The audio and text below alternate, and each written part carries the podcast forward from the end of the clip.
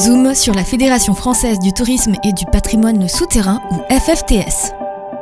En octobre 2022, l'équipe de Phare Grenoble s'est vue invitée au 61e congrès de la FFTS. À cette occasion, nous avons rencontré quelques membres, dont Amandine Duval, responsable du site des grottes de Saint-Christophe. Amandine Duval, bonjour. Vous êtes responsable du site des grottes de Saint-Christophe en Savoie, limitrophe Isère, et on vous rencontre lors de ce 61e congrès de la FFTS euh, tout près des grottes de la Balme. Est-ce que vous pouvez nous en dire un petit peu plus euh, sur votre site et puis sur votre ressenti de ces trois jours de congrès? Le site des grottes de Saint-Christophe euh, se trouve à Saint-Christophe-la-Grotte dans un petit village. C'est un peu le point commun qu'on a parfois avec les grottes Mhm. voisines. hein.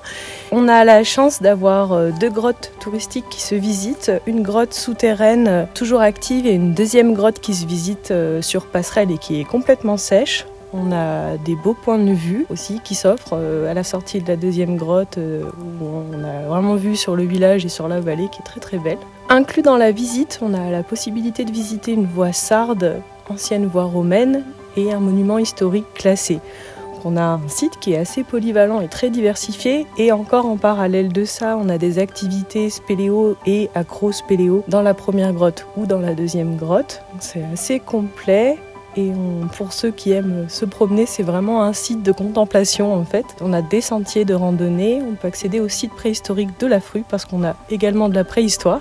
Donc nos grottes n'ont pas été habitées, mais par contre on a vraiment des traces qui remontent au néolithique. On a vraiment une vraie présence euh, préhistorique attestée. Avec tout un parcours aussi, avec, euh. euh, on est en train de travailler, on est en train de travailler sur la valorisation. C'était un abri sous roche, une halte de chasse il y a 14 000 ans, donc c'est pareil tout ça, c'est encore du travail. D'où euh, aussi euh, mon entrée dans l'association euh, des grottes de France, hein, dans la FFTS du coup. Nous on est un site qui finalement est en délégation de service public depuis 2013. Ma société a répondu à cet appel en 2013 euh, dans le but de développer le site.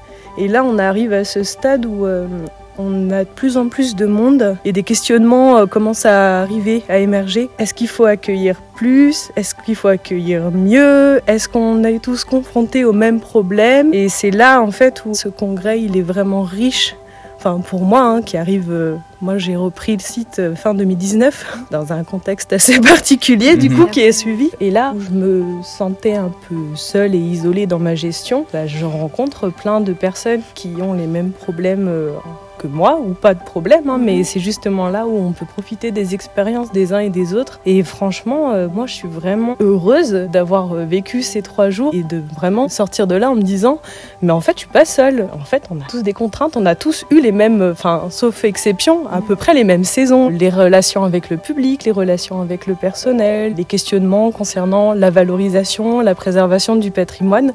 Et je vois qu'on a tous en commun la sensibilité du patrimoine souterrain. Et c'est vraiment fort parce que des fois, on travaille avec des personnes qui n'ont pas forcément cet angle-là d'être sensible au patrimoine souterrain. Donc on Mhm. est tous des passionnés et on a tous envie euh, de le faire découvrir en respectant euh, ce site, euh, voilà, en respectant le site. mm. Mais il y a un vrai objectif de sensibilisation et de transmission. Et tous à notre échelle. Il y en a qui ont des grottes préhistoriques, il y en a qui ont des grottes euh, géologiques. Euh, Il y a vraiment.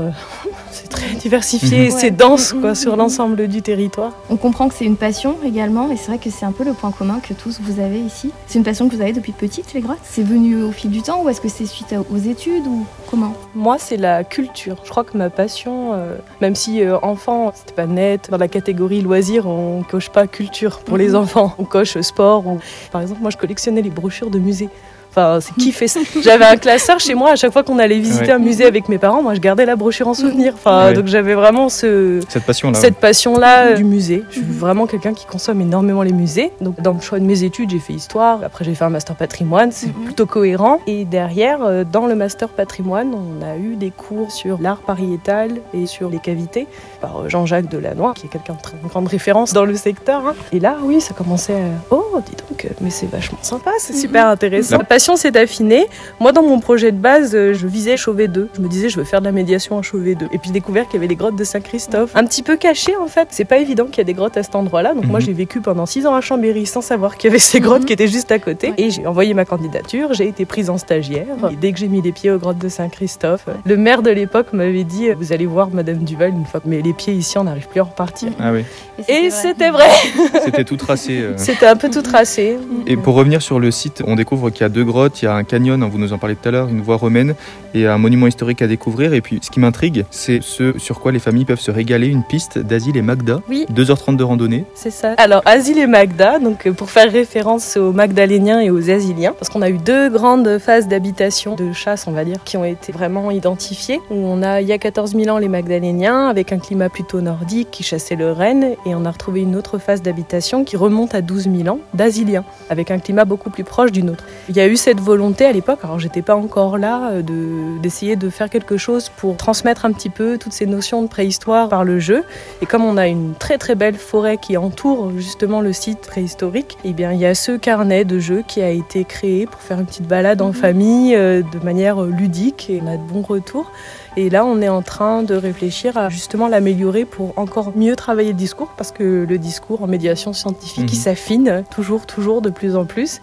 Donc pour voir comment est-ce qu'on peut encore mieux valoriser l'endroit. Puis là, on est en projet aussi de faire des balades comptées. C'est encore une autre entrée, tout aussi familiale. Donc on a plein de choses à faire pour valoriser le site. Bah, merci beaucoup. Merci beaucoup. Merci. Amandine Duval, à l'instant, responsable du site des grottes de Saint-Christophe et membre de la FFTS. Cet épisode est disponible en replay sur farfm.com.